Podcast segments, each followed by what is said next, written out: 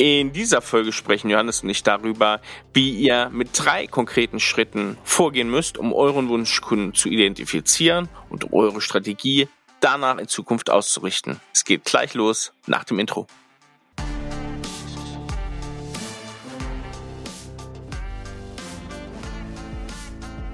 Willkommen zum Scaling Champions Podcast. Konkrete Tipps und Werkzeuge für die Skalierung deines IT-Unternehmens. Hier bekommst du komprimiertes Erfahrungswissen aus über 80 Skalierungsprojekten pro Jahr. Zusammengestellt von Johannes Rasch und Erik Osselmann.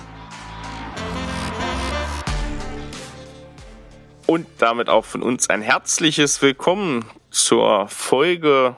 Jetzt bin ich am überlegen, wo sind wir denn? 73, glaube ich, Johannes. Hallo.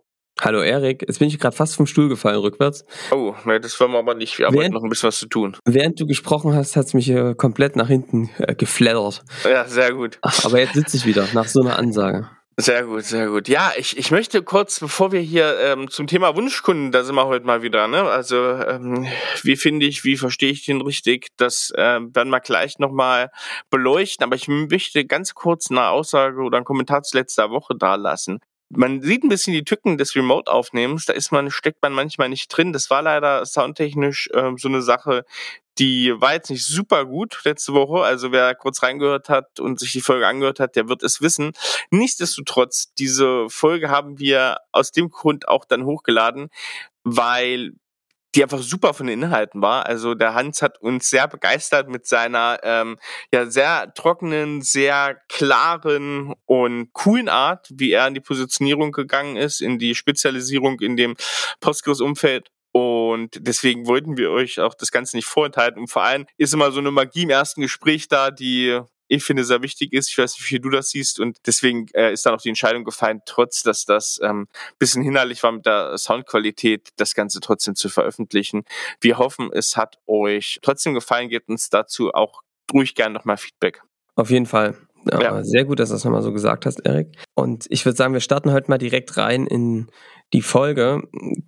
Es geht ja darum, dass dass, äh, wenn ihr uns zuhört, wisst, dass wir sehr große Freunde davon sind, ähm, seine Positionierung und seine scharfe Spezialisierung auch direkt in den Zusammenhang mit Wunschkunden zu bringen, also den Kunden, für die man den meisten Effekt bringen kann.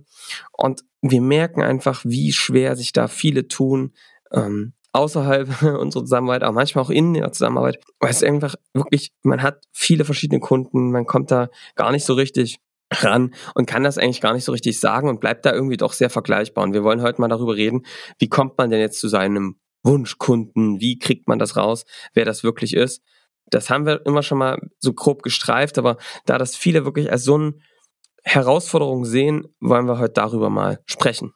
Ja, genau. Es ist eigentlich eine ein Prequel für die Folge 21. Da haben wir schon mal so uns um die Wunschkundenvalidierung gekümmert. Heute werden wir uns, wie gesagt, mal um die Auswahl speziell kümmern. Da hatten wir auch schon mal ein Nischenthema und so weiter. Das ging mehr ums, um die Angebotsfindung auch dann. Johannes, lass uns doch mal ganz klassisch reinstarten, vielleicht mit dem Thema Sackgasse, mit dem Problem. Welche Probleme treten da auf? Du hast schon beschrieben, das ist ein sehr schwieriges Thema aber vielen ist.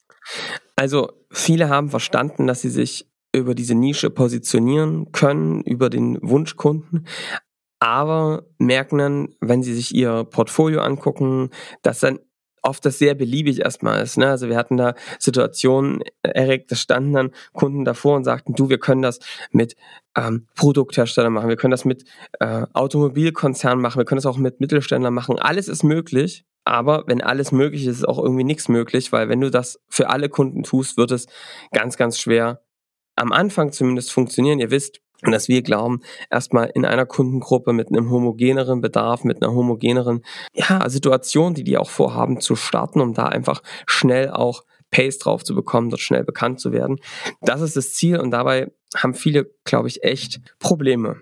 Warum treten diese Probleme auf? Nun, ich glaube, einerseits spielt da das Thema, wir haben keine Evidenz eine Rolle, also wir haben zu wenig in der Zielgruppe. Also ich stelle mir das immer so vor, wenn du bisher sehr breit unterwegs warst und von jedem zwei, drei hast, kannst du natürlich nicht feststellen, wo sind jetzt wirklich, wo hat es wirklich gut funktioniert. Und dann kann das ja auch alles Zufall sein. Ne? Das ist ein Aspekt, denke ich. Ja. Und, und gleichzeitig ist es auch dieses, wenn man dann sagt, komm, lass uns doch mal einen Bereich angucken, schwingt halt ganz oft die Angst mit, sich falsch zu entscheiden oder etwas zu vergeben, einen Markt zu eng zu wählen. Und das ist etwas, was ich total nachvollziehen kann. Was ja komplett gegen das ist, was man eigentlich in den letzten Jahren noch gemacht hat oft, ne? Also Eben. mehr, mehr Märkte reinzunehmen, das ist ja auf Eben. einmal du komplett ja, in die andere Richtung laufen. Genau, Risiko diversifizieren, du möchtest versuchen, möglichst größere Märkte zu adressieren. Und dass das eine Sackgasse ist, darüber haben wir schon ganz, ganz oft gesprochen, weil du eben damit keine Wirksamkeit am Markt erreichen musst. Wenn du total breit bist. Du brauchst eine scharfe, spitze Positionierung in einem Bereich, um dort eben auch wirklich eine Wirkung zu erzielen, weil du auch einfach deine Kräfte damit bündelst. Wenn ich dann frage, wer sind deine Wunschkunden, dann kommt oft die Aussage, naja, das sind Kunden, die hohe Budgets haben, die einen klaren Bedarf haben und die genau wissen, was sie brauchen. Und das meinen wir nicht mit Wunschkunden. Also das ist, das ist die Sackgasse der Woche. wer ist mein Wunschkunde? Ähm, die, die viel Budget haben, die wissen, was sie brauchen und ja, die genau mit uns dann auch sofort zusammenarbeiten. Das ist nicht das, was wir mit einem Wunschkunden meinen, weil ähm, diese Kunden, auf die spezialisieren sich alle und damit ist es keine Spezialisierung. Das ist quasi etwas, was nicht vom Himmel fällt, sondern solche Kunden ähm, erzielt man ganz bewusst, wenn man immer wieder in einem bestimmten Bereich unterwegs ist. Also ist die Frage, wie geht man daran? Und ich glaube, darüber sollten wir jetzt mal reden. Wie, Erik, hast du denn das wahrgenommen, dieses, diesen Prozess des auf einen Wunschkunden sich festzulegen? Äh, wie, wie, wie ist das für dich damals? Äh, hast du das wahrgenommen? Wirklich mal aus der Innensicht heraus erzählt, das führt mich dann auch nämlich gleich zu einer Problemstellung, die ich da, die ich mal fragen möchte. Bei uns, ähm, ich kann mich noch erinnern, wir hatten, wir hatten so ein paar Flipcharts rund in einen Raum aufgehangen und überlegt und auch validiert und auch mit Punkten versehen. Was ist denn und wie ist denn nun das? Welcher Wunschkunde ist der passende? Mit welchen Projekten war bisher am größten Wirksamkeit vorhanden? Mit welchen Kunden hat es am, das sagen wir oft, am meisten Spaß gemacht? Und ich glaube, am Ende war es auch zum Teil, auch wenn du dir viele Eckpunkte nimmst, die irgendwie ähm, eine bestimmte Wertung und eine bestimmte Transparenz haben, eine Zählbarkeit haben, irgendwie so ein Bauchgefühl. Also so, das war nicht alles rational. Und da frage ich mich manchmal, mm, das ist jetzt meine Gegenfrage, wie bekommt man das, weil viele Leute im IT-Umfeld sind sehr rational getrieben. Wie bekommt man so eine Rationalität da rein? Weil ich glaube, ehrlich gesagt, ist es oft ein Bauchgefühl, ne? Gerade die Typus, die Typen auch, die als Menschen da gegenüberstehen auf der Kundenseite. Genau, das ist ein Bauchgefühl und trotzdem ist es natürlich A, unsere Aufgabe und auch wichtig, das argumentativ zu untermauern und auch einen Weg zu finden, wie man da systematisch hinkommt, wenn man gerade kein Bauchgefühl hat. Weil das merke ich ehrlich gesagt, Erik, dass viele, die da vor dieser Frage stehen, kein Bauchgefühl dazu haben. Was nicht daran liegt, dass die keinen Bauch haben, aber dass das einfach vielleicht noch die Evidenz fehlt oder die vielleicht auch der Mut oder dass die Ängste zu groß sind. Also hilft da manchmal Methodik und Systematik und das wollen wir uns gemeinsam mal angucken. Ja, genau. Welche Frage ich vor alle Tipps stellen möchte, ist die, ich frage oft Kunden, wer sind eigentlich deine A-Kunden? Also deine absoluten Kunden, die du gerne in deinem, die du gerne gewinnst, wo du sofort, wenn die vor der Tür stehst, sagst, wow.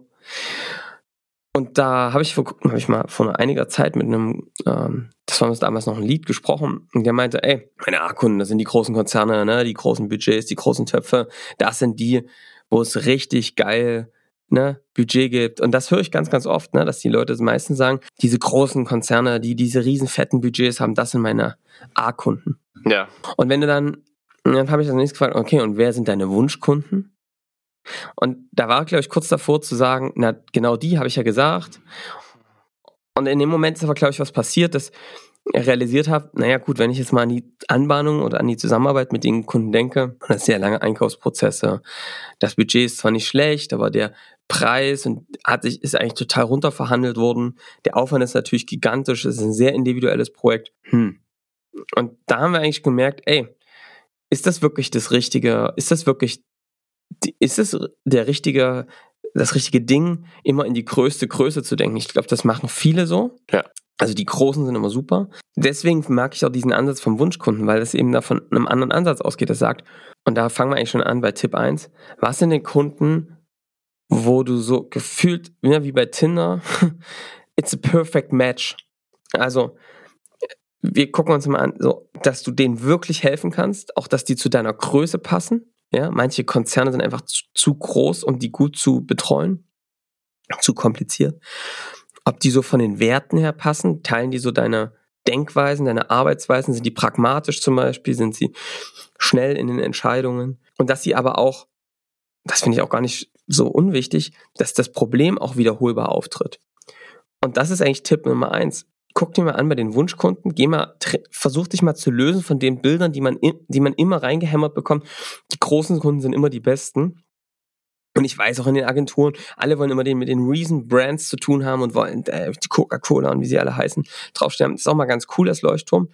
Aber sich einfach nochmal kurz zurückzunehmen als Unternehmer, zu sagen, für welche Kunden will ich wirklich arbeiten? Und sich mal, da gibt es eine Methodik, die nutzen wir so aus drei Kreisen, anzuschauen, was waren den Kunden, mit denen es in der Vergangenheit wirklich gut funktioniert hat, wo wir eine hohe Wirksamkeit hatten. Bei manchen unserer Kunden ist es zum Beispiel so, dass die gemerkt haben, ey, das waren vielleicht eher die mittelgroßen, wo wir aber dafür von Anfang an als Ratgeber betrachtet wurden, wo wir die Gesamtstrategie auch mit beeinflusst haben, wo wir dann auch die alle Schritte durchgegangen sind miteinander, es ein hohes Vertrauensverhältnis gab, nicht rumverhandelt wurde und dafür auf der anderen Seite gut rum umgesetzt wurde. Dann landen die manchmal, nicht immer, es gibt auch welche, die bei den Großen dann landen, gab es dann wirklich, dass die gesagt haben, ey, das sind eher die mittleren, das waren dann eher wirklich nah an dem Entscheider dran und da hatten wir da hatten wir eigentlich die beste Zusammenarbeit. Und das ist etwas, was wir uns im ersten Bereich angucken. Also erster Bereich ist, was sind denn wirklich Kunden, mit denen die Zusammenarbeit wirklich Spaß gemacht hat, wo wir eine hohe Wirkung hatten. Als zweites schauen wir uns dann an, welche dieser Kunden, also wo sind Kunden, die wirklich ein brennendes Problem hatten, also wo es wirklich extrem krass gebrannt hat und dieses Problem in einer ähnlichen Art und Weise immer wieder aufgetreten ist. Auch da kann man erstmal reinsammeln und gucken, ob es dann Überschneidungen gibt. Also sich wirklich zu fragen, dass das nicht nur so ein nice to have war, sondern du am brennenden Schmerz dieser Kunden dran warst und du auch merkst, dass diese Probleme wiederholbar bei diesen Zielgruppen auftreten und vielleicht auch in einer ähnlichen Art. Also es ist einfach sehr viel schwerer, es ist nicht unmöglich, aber sehr viel schwerer, auf verschiedene Kon Riesenkonzerne quasi ein skalierbares Angebot zu bauen. Da bist du dann wahrscheinlich immer bei einer produktisierten Dienstleistung. Geht total, ne? ist auch echt möglich. Aber sich das muss man sich einfach mal angucken. Wo ist ein brennender Schmerz bei diesen Zielgruppen aufgetaucht und wie wiederholbar ist der? Und der dritte Kreis, das ist dann eher die Sicht aus des Unternehmens. Wo sehen wir unsere absoluten Stärken? Wo sehen wir Fähigkeiten, die wir haben, die andere nicht haben. Alleinstellungsmerkmale schon alleine deutlich, dass wir technologisch führen, ein hohes Kundenverständnis haben, vielleicht aber auch Leute im Umfeld haben, die da, also ne, Netzwerk haben, in einer Zielgruppe Zugang. Auch sowas sollte man draufschreiben. Aus diesen drei Bereichen in der Überschneidung gucken wir, gibt es da Kombinatorik, gibt es Kombinationen von guten Überschneidungen, die passen könnten. Und das ist einfach ein Werkzeug, um erstmal alles auf den Tisch zu bringen, was an Optionen vorhanden ist das ist ja trotzdem relativ ähm, subjektiv. Ne? Das ist dann einfach so eine, so eine, diese drei Kreise ist dann wie so eine ja, Matrix, einfach um das Ganze so ein bisschen, so eine Behelfsbedarfsanalyse äh, zu machen und einfach die Sachen, die, die dann so weich zusammenkommen, dann wirklich zählbar zu machen. Ne? Aber es hilft ja, es geht ja, geht ja ganz gut auf. Mhm. Aber so, ähm, die, die, das, das hast du schon so ein bisschen angedeutet. Klar gibt's die, die die Großen mögen, aber man muss fast, kann man fast so ein bisschen als Fazit sagen, der Mittelstand liebt auch den Mittelstand, ne? Also als Mittelständler arbeitest du einfach oft gern mit dem, also dieses Thema auf Augenhöhe ist schon so ein, so ein Punkt, ne? Also ich würde das jetzt auf jeden Fall, wenn du jetzt hier gerade zuhörst, mal in die Denkweise mit aufnehmen. Ob das nicht vielleicht doch etwas ist, wo man mal hindenken könnte, dass man nicht immer nur an diese Großen denkt, wenn man sagt, ich will mit, äh, mit meine was mit meinem Wunschkunde, sondern vielleicht auch mal sich anguckt, gibt es auch kleinere, mittlere Unternehmen, die einfach gut passen. Wir haben Kunden, Erik, die machen nur für Kleinstunternehmen Managed Service. Also wirklich, die sind sowas von sau erfolgreich damit. Klar. Weil die haben natürlich eine Zielgruppe, die A groß ist, die sind dann noch, haben da noch eine Nische, also eine Branchenspezialisierung. Mhm aber du kriegst so viele, kannst so viele potenzielle Leads ansprechen und du hast so viele Möglichkeiten in dieser Zielgruppe dich auszutoben und die Bedarfe sind so ähnlich. Mhm. Das ist halt gigantisch. Ja, ja. Und also, ne, das ist halt, das kommt halt oft aus dieser Projektdenke heraus, Erik, ne? Dieses, ich denke immer an die Großen und da äh, sind natürlich die großen Projekte vom Budgetrahmen, aber von Tagessätzen und von der Skalierbarkeit ist da manchmal nicht so geil. Ja, das stimmt. Und ähm, ja, das ist, sieht doch jeder, wenn man auf der Firmenwebsite ist. Jeder hat immer die, die großen, irgendwelche DAX-Konzerne in seinen Referenzen stehen. Ja, das hat ja auch jeder gerne. Ne? Also das ja. ist ja, das ist natürlich nach außen auch Prestige. Also man muss sich dann auch klar für entscheiden, äh, dass die Kunden, die man auf der Seite stehen hat, vielleicht nicht alle kennen. So, und Erik, bei dem, bei diesem Prozess dieser, dieses Brainstormings, hm, da würde ich ganz klar auch andere Leute mit reinnehmen. Leute aus dem Sales, Werkstudenten, Warum das? Warum Werkstudenten? Ja, warum Werkstudenten? Weil die natürlich mit einem ganz anderen Blick auf das Unternehmen drauf schauen. Mhm. Natürlich ist da manchmal Zeug dabei, wo du sagst, ja, Junge, Mensch, ne?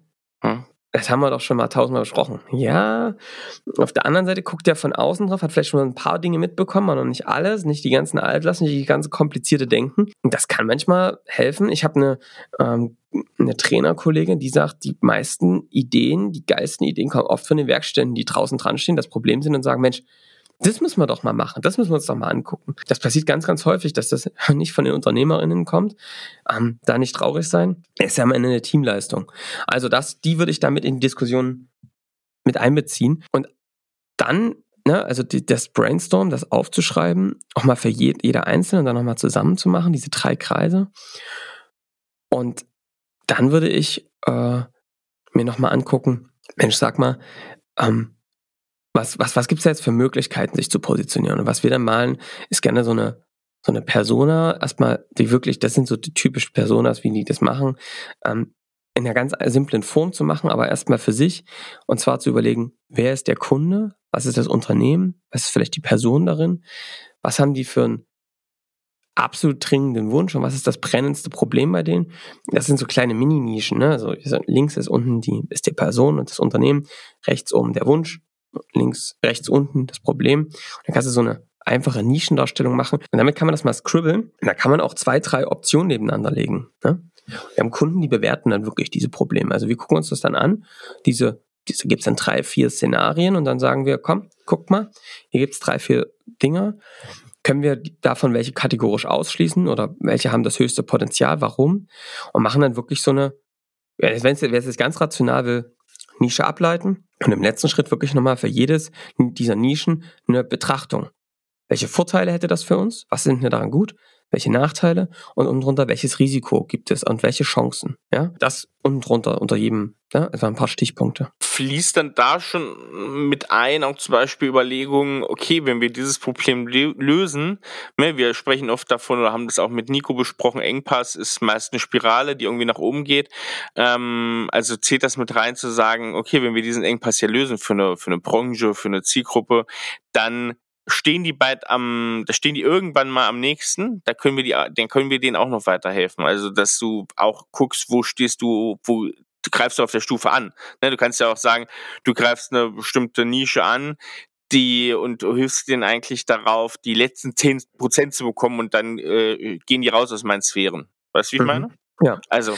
Genau. Also, ich, ich würde mir immer angucken, dass du, dass du wirklich die, dass du die Bewertung äh, mit, auch mit allen tust und dass du wirklich dir nochmal anguckst, ähm, wo, also das ist einfach nochmal eine rationale Abschlussbetrachtung, was von diesen Punkten, äh, was von diesen Nischen macht wirklich für uns Sinn und welche können wir auf dem aufs Backlog nehmen. Das ist ja nicht verloren. Ich sehe das immer so, Erik, dass du siehst, du legst sie nebeneinander mhm. und das ist nie verloren. Du kannst immer wieder zurückspringen an diesen Punkt, wo du dann sagst, guck mal, die gucken wir uns jetzt mal genauer an. Genau, wenn du es systematisch machen willst, wäre das mein Tipp. Als erstes, mach diese Brainstorming mit, was sind Kunden, wo es wirklich geil funktioniert hat, wo wir eine hohe Wirksamkeit hatten, wo auch Zufriedenheit auf der anderen Seite war. Ähm, was glaubt ihr, was war das Brennen, was ist das, was sind brennende Probleme, die wiederkehren bei Kunden? Und drittens, welche Stärken haben wir, wo können wir wirklich Weltmeister werden, in welchem Bereich? Und die drei Kreise füllt ihr aus, legt die mal übereinander, guckt mal, wo da was entsteht. Daraus generiert ihr dann ähm, quasi Personen mit Problemen, Unternehmen, äh, Person, Unternehmen, Problem, Wunsch, diese Kombination und im dritten Schritt bewertet ihr dann quasi, was ist daran cool, was nicht, welche Chancen, welche Risiken gibt es in der Nische und dann würde ich gucken, dass ich mir eine von diesen, keine Ahnung, vier, fünf auswähle, vielleicht sind es sogar zwei, ne, Erik? Ja. Und dann gehst du in die Validierung, dann redest du mit der Zielgruppe. Dann gibt's nur den einzelnen Weg. Also ich, ich habe keinen anderen kennengelernt. Du kannst irgendwelche quantitativen Auswertungen machen, aber ganz ehrlich, ich, glaube, dass es darüber geht, mit den Leuten zu sprechen. Und kleiner Trick, jetzt schließe ich den Bogen. Ich glaube, genau dadurch entsteht Bauchgefühl. Ja, Stimmt. Indem du mit den Leuten sprichst, da die auf das Thema ansprichst, du hast das vorher für dich validiert, hast vorher das für dich klargezogen und dann machst du mit denen die Gespräche und daraus entsteht Bauchgefühl. Und dann guckst du dir an, dass du mit dieser Zielgruppe einfach mal losläufst. Und mhm. wie das geht, das haben wir in der Folge ähm, so 21, versteht man 21, genau. genau, haben wir das sehr gut beschrieben, wie man rankommt an die Zielgruppe, wie man mit denen die Gespräche führt. Aber so würde ich das machen. Und das Gute ist ja, ähm, wenn du diese ganze, diesen Ablauf, den du gerade beschrieben hast, wenn du den so machst, ein, du, hast ja an jeder Stelle ist zumindest noch nicht so viel Budget geflossen oder Zeit verschwendet worden, dass du da nicht einen Schritt wieder zurück könntest. Ne? Das ist ja das Gute. Also selbst an der Schwelle, an der wir jetzt stehen nach dem Tipps und jetzt in die Validierung gehst und merkst, ach guck mal, da haben wir uns doch irgendwo hat man da einen Denkfehler drin, irgendwo hat man da einen Knoten. Das ist doch gestaltet sich doch anders. Wir müssen doch noch mal überlegen, noch mal einen Schritt zurückgehen, welche Nische wir daneben. Passiert meistens nicht, ne? Also ich glaube, das passiert in den wenigsten Fällen, wenn du schon bei der Validierung bist. Dass sich in der Validierung was anderes ergibt, klar. Aber dass du dann sagst, nee, komplett nochmal aufgelöst, wir müssen noch einen Schritt zurück. Aber das Gute ist ja, du bist da, du läufst eigentlich nie in eine Gefahr rein, ne? wenn du es so kleinteilig machst. Klingt manchmal ein bisschen wie für so ein bisschen äh, Grundschule, ne? Mach mal das und mach mal das, wie wenn du eine Anleitung fürs äh, Flicken vom Fahrradreifen machst. Aber es hat ja wirklich den Vorteil, dass du nichts oder kaum was verschwendest am Ende. Genau, wir, wir suchen ja schon nach einer Systematik, wie das unsere Kunden hinbekommen und wollen, dass das Geber ist und trotzdem braucht es natürlich an einer gewissen Stelle Mut zu sagen, komm, wir reden jetzt mal mit denen. Aber ja. das muss, da, dafür musst du jetzt nicht dein gesamtes Geschäft umkrempeln und neu bauen. Das ist ja erstmal ein rausfinden, kann da was sein. Und ich möchte noch eine Sache betonen bei diesen, diese Angst kann ich nachvollziehen. Was ich nicht machen würde, wäre zu sagen, das ist die neue Zielgruppe, jetzt switchen wir alles rüber, alles, was wir bisher gemacht haben, lassen wir. Wir sind ja eher Freunde davon zu sagen, wir machen unser Bestandsgeschäft weiter, alles wie bisher, auch das Marketing. Und das Einzige, was wir verändern, ist, wenn wir jetzt rausfinden bei dieser Zielgruppe, gibt es wirklich diesen wiederholbaren Bedarf, dann gehen wir Stück für Stück rein, dass wir das weiter schärfen, dass wir merken, ah, da gibt's was, wir bauen eine Kundenreise auf, wir verkaufen die ersten Projekte in diese Richtung. Alles wie bisher, als wäre das einfach Kunden, die auf euch zukommen würden. Fangen wir an, Marketing in die Richtung zu machen. Alles wie bisher, nur dass es halt jetzt vielleicht ein bisschen fokussierter ist, um so Stück für Stück diesen Wandel auch einzuläuten. Es kommen also immer mehr Zielkunden, Wunschkunden in dieses, in das Unternehmen rein, immer mehr mit einem gleichen Bedarf und so wird sich auch das Angebot immer mehr in die Richtung entwickeln, was da vielleicht vorher abgeleitet wurde. Es wird immer homogener in dem Bedarfsumfeld äh, und dann fängst du eben an, Stück für Stück, switchen dann irgendwie die Angebote rüber, andere Produkte laufen vielleicht aus. Und somit kannst du Stück für Stück dein Unternehmen mehr in diese Richtung machen. Also von diesen harten Cuts bin ich, wenn du Millionen äh, von Euros im Hintergrund hast, kann man da sowas machen. So einen harten Pivot, wenn man das nicht hat, würde ich das immer in einem Übergang machen, wo du die erstmal wie normale Neukunden betrachtest, die eben so reinkommen, nur dass sie eben alle was ähnliches brauchen. Ja. Und aus einer ähnlichen Zielgruppe kommen. Das ist ja auch um, ähm, bei allem, was wir jetzt gesagt haben, das haben wir am Anfang vielleicht äh, so ein bisschen vergessen, weil es so ein weil es so ein wichtiger Grundsatz irgendwie ist. Das merken wir ja bei unseren Kunden, die alle schon ja jahrelang irgendwie Geschäft hinter sich haben, also die schon viele Sachen geleistet haben und auch viele Kunden schon, ähm, vielen Kunden schon geholfen haben, dass wir ja nie auf komplett neue Pfade irgendwie ausweichen müssen. Also du hast es ja am Anfang ge gesagt, da hast du es irgendwie impliziert mit, das ist immer diese Wunschkundenfindung ist bei den meisten ja so, dass die erst auf bestehende Sachen zurückgreifen. Ne? Die haben ja, die sind ja nicht im luftleeren Raum, sondern die überlegen schon das Projekt und das Projekt und wie, es, wie das mit den Kunden und den Kunden, weil das schon durchgelaufen ist. Ne? Wir sagen das ja auch immer, das wendet sich hier nicht an Startups oder ähnliches, klar. Also wenn da ein bisschen Geschäft auch schon da ist, hat das auch irgendwie eine Relevanz. Aber es geht halt immer darum, dass du eigentlich nie auf einmal Raketenwissenschaftler wirst, wenn du vor Fahrräder gebaut hast. So. Ich habe vielleicht noch einen letzten Hinweis, Erik wenn wir in diesem Prozess starten, dann gucken sich immer erstmal alle an. Ich weiß auch nicht, woher das kommt. Das ist irgendwie, dass man über, äh, keinen Bock mehr drauf hat. Aber am Anfang gucken sich immer alle erstmal an die ganzen anderen Branchen. Also das, wo man bisher unterwegs war, ja. das wird immer so ein bisschen abgestoßen, weil man das mit dem, glaube ich, mit dieser alten, schlechten Welt assoziiert, diesem Projektgeschäft, diesem ganzen Stress. Sagt, ist ja öde, geht, ich will mal was Neues. Es geht mit diesen Kunden nicht, ist, glaube ich, oft das Ding. Da kann man keine skalierenden Angebote bauen. Das geht bei diesen Kunden nicht. Die wollen das alle nicht. Mhm. Und deswegen gucken sich oft ganz viele andere Nischen ran. Ich, ein kleiner Tipp, machen wir gerne weiter, ist ja auch voll, voll, in Ordnung, ist ja auch Teil unserer Aufgabe und es gehört ja auch dazu, dass man sich mal auf die andere Seite anguckt. Ganz häufig kommen die Kunden dann wieder bei einer Nische raus, die ähnlich ist. Warum? Ja, weil das Sinn macht, weil du dort eben schon Netzwerk hast, du hast dort schon Leute, wenn die Branche nicht komplett am äh, Down gehen ist, dann, dann würde ich gucken, was kann man denn, was hat denn diese Branche noch oder diese dieses Wunschkundensegment noch so zu bieten, über den Tellerrand, dieses vielleicht sehr technischen Fokus, den wir bisher gedacht haben, welche Probleme haben die noch? Und das ist so krass, Erik, was auf einmal für Ideen entstehen, wenn du mit den Leuten dann mal redest und über dieses Projekt Fokusthema mal hinausschaust, sagst, was sind eigentlich noch so drüber hinaus eure Challenges? Was wollt ihr denn wirklich am Ende erreicht haben für eine äh, Entwicklung? Ja? Was steht dann am Ende des, des Weges? Und da bist du manchmal ganz überrascht, was da alles kommt. Und jetzt haben wir das mit dem Kunden gemacht. Die haben, keine Ahnung, 30, 40 Ideen für skalierende Angebote gefunden in ihrer bisherigen Zielgruppe, weil sie den Fokus erweitert haben, weil sie geguckt haben, neben diesen Projektanfragen, die kommen, was, was treibt die Leute noch um? In einem ähnlichen Bereich, aber die wurden dafür nie angefragt. Und das ist schon ganz cool. Ne? Also du merkst dann schon, dass du das das, was da ist, oft ganz gut nutzen kannst. Du musst es häufig neu verpacken, viel fokussierter machen und auch noch vielleicht den Fokus ein bisschen verschieben. Ich glaube, ich habe das in Folge 21, habe ich das bestimmt schon mal erwähnt. Aber das ist so eine Geschichte, an die kann ich mich erinnern, da ist ein Kunde von uns losgelaufen, hat Validierung gemacht und ähm, auch so, wo erstmal so ein bisschen Skepsis da war, ob das wirklich die richtigen Kunden sind. Und der, das war ja immer so schwierig, dann an ähm, wirklich Entscheider ranzukommen. Und auf einmal, als sie diese Nische oder ja, das für sich gefunden haben und in die Validierung rein sind, auf einmal hat sich dieser Kunde auch ganz anders gewertschätzt gefühlt.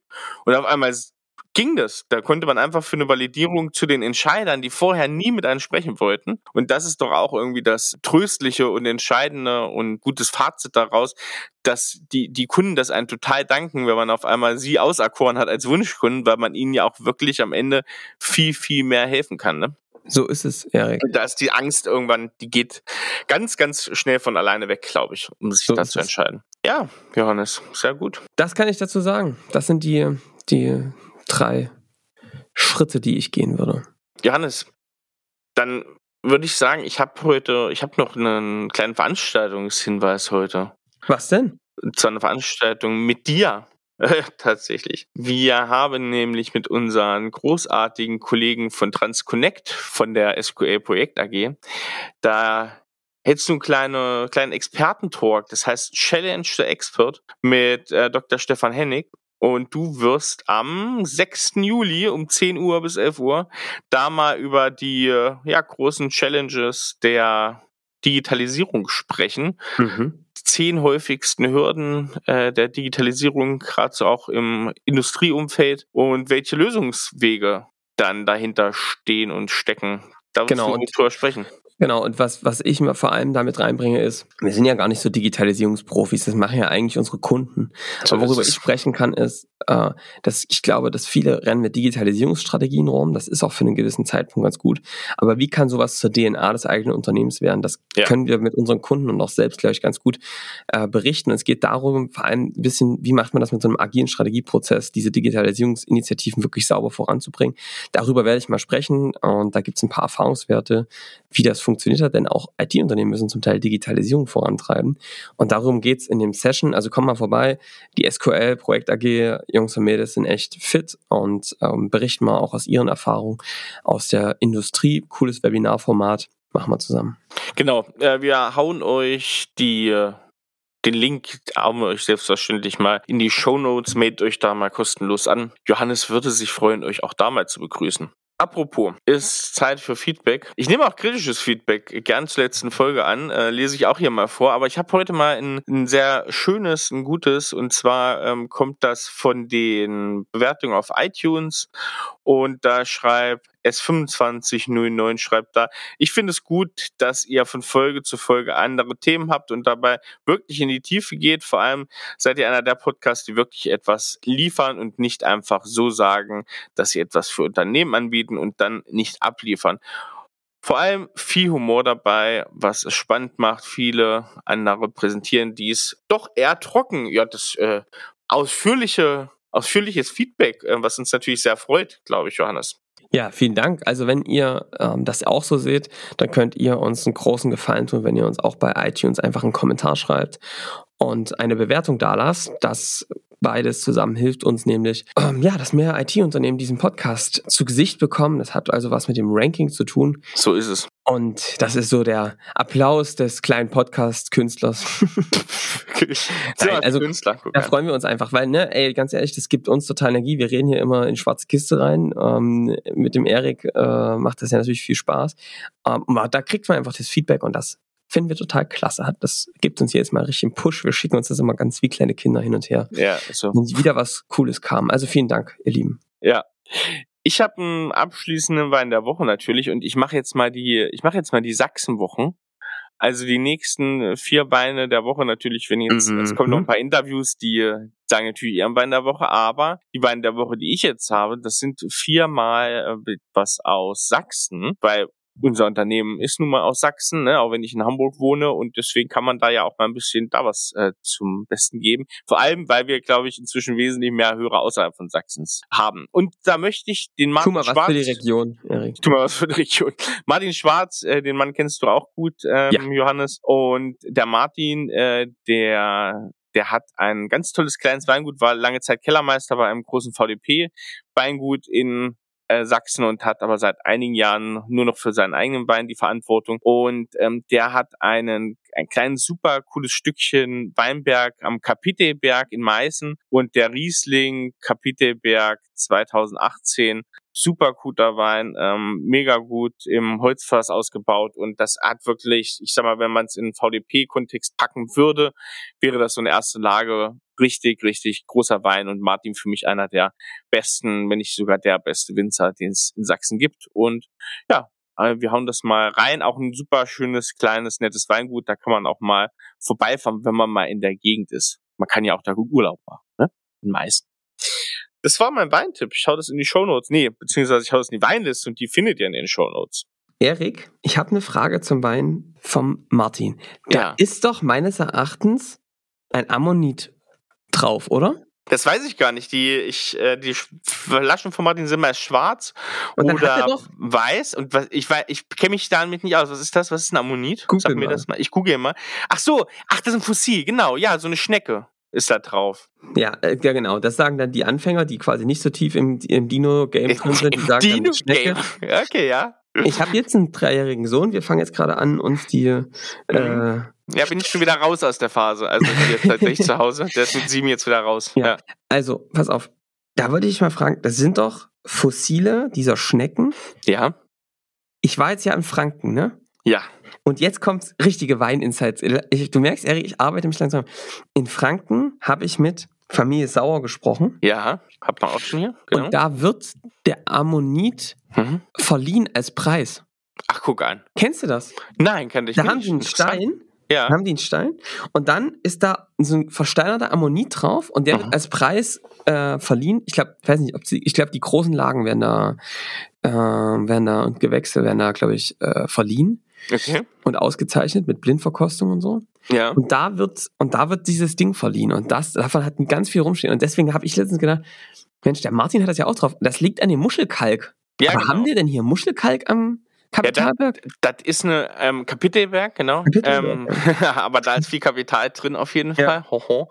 Nee, das, ähm, du, das kann ich dir gar nicht sagen. Also wir haben da, glaube ich, so ähm, relativ, äh, wie sagt man, lockeres, äh, lockeres äh, Gestein, also so Löslehmboden, aber mhm. das, sind ja, das sind ja relativ steile Lagen. Also wer das kennt, das ist wirklich so terrassiert. Also ja. du hast da wirklich Terrassen dran, wie man das vielleicht aus Württemberg und sowas kennt. Also nicht so wie in Rheinhessen, wo es alles flach ist. Und ähm, das ist Lösleben und dann hast du immer so ein, auch so Vulkangestein-Sachen drinne. Und ich vermute mal, sonst hätte es der Martin, glaube ich, nicht drauf, weil der Mann ist äh, Önologe, dass auch ähm, nicht richtig muschig Kalk drin ist, aber zumindest du durch diese ähm, durch diesen Mischboden auf jeden Fall da auch solche solche Gesteine drin hast, ne? Hm. Das fand ich echt ganz geil, ne? Die, diese Ammoniten, die die da drauf haben, die sind wirklich, die sammeln die im Weinberg. Beim durch, beim Durchpflügen liegen dann auf einmal so eine ganzen Dinger dort rum und die sind aus dem aus dem Muschelkalk das ist echt, ja, Thema Boden ist echt nochmal was, was ganz Spezielles so im, im Weingame, aber auch sehr, sehr schön. Also das ist auch diese terrassierten Weinanlagen so am Kapitelwerk und so, das ist schon, das sieht auch sehr, sehr eindrucksvoll aus. Und vor allem, wenn man mal hochläuft, ist schon sau anstrengend, ne? Ja, ich habe auch noch was, Erik, was ich noch ein kleines Update geben möchte. Ich war vor kurzem bei einem guten Freund äh, von uns jetzt mittlerweile äh, im Podcast, nämlich beim Uwe von Grafenstein. Stimmt. Im Hashtag Happylist Podcast. Und ich habe mal da also, das kann sich mal anhören, wer irgendwie gerade mal äh, Bock hat. Äh, ich habe da mal ein bisschen berichtet, wie das Ganze mit Scaling Champions so entstanden ist. Mich hat's ja mal mit so einer kleinen Krankheit aus, dem, aus der Bahn geworfen und da gab es einen großen Wendepunkt. Wer da Bock drauf hat, sich das mal anzuhören. Ähm, da, also das fand ich echt, ähm, der Groove hat gut geschafft, eine gute Atmosphäre hinzubekommen, wo es wirklich sehr angenehm war, mit dem über solche Themen zu reden und mal so, was glauben wir, worauf es wirklich ankommt. Das ist wirklich mal so ein Blick unter die Motorhaube, wie wir so arbeiten, aber auch wie das Ganze so entstanden ist. Also wer da Bock hat, hört mal rein im Podcast Hashtag Happylist, findet ihr, glaube ich, auf allen gängigen Podcast-Plattformen. Genau, ich hau euch einfach den Link zu Spotify hier mal in die Show Notes, dann habt ihr das gleich. Und ja, ich habe es mir schon angehört, ist ein auf jeden Fall, Leute, ähm, kleiner Wachrüttler, wer da mal reinhören möchte. Ganz gut. Ich finde das äh, cool, dass du das mal, dass du da mal ein bisschen tiefer ähm, was erzählt hast in dem Podcast. Schön. Ja. Leute, ich würde sagen, wir hören uns in der nächsten Woche wieder zu Folge 74 oder sowas, ne? Irgendwie da sind wir. Und ja, ich würde sagen, bis dahin, macht's gut, bewerten nicht vergessen und abonnieren. Ciao. Ciao.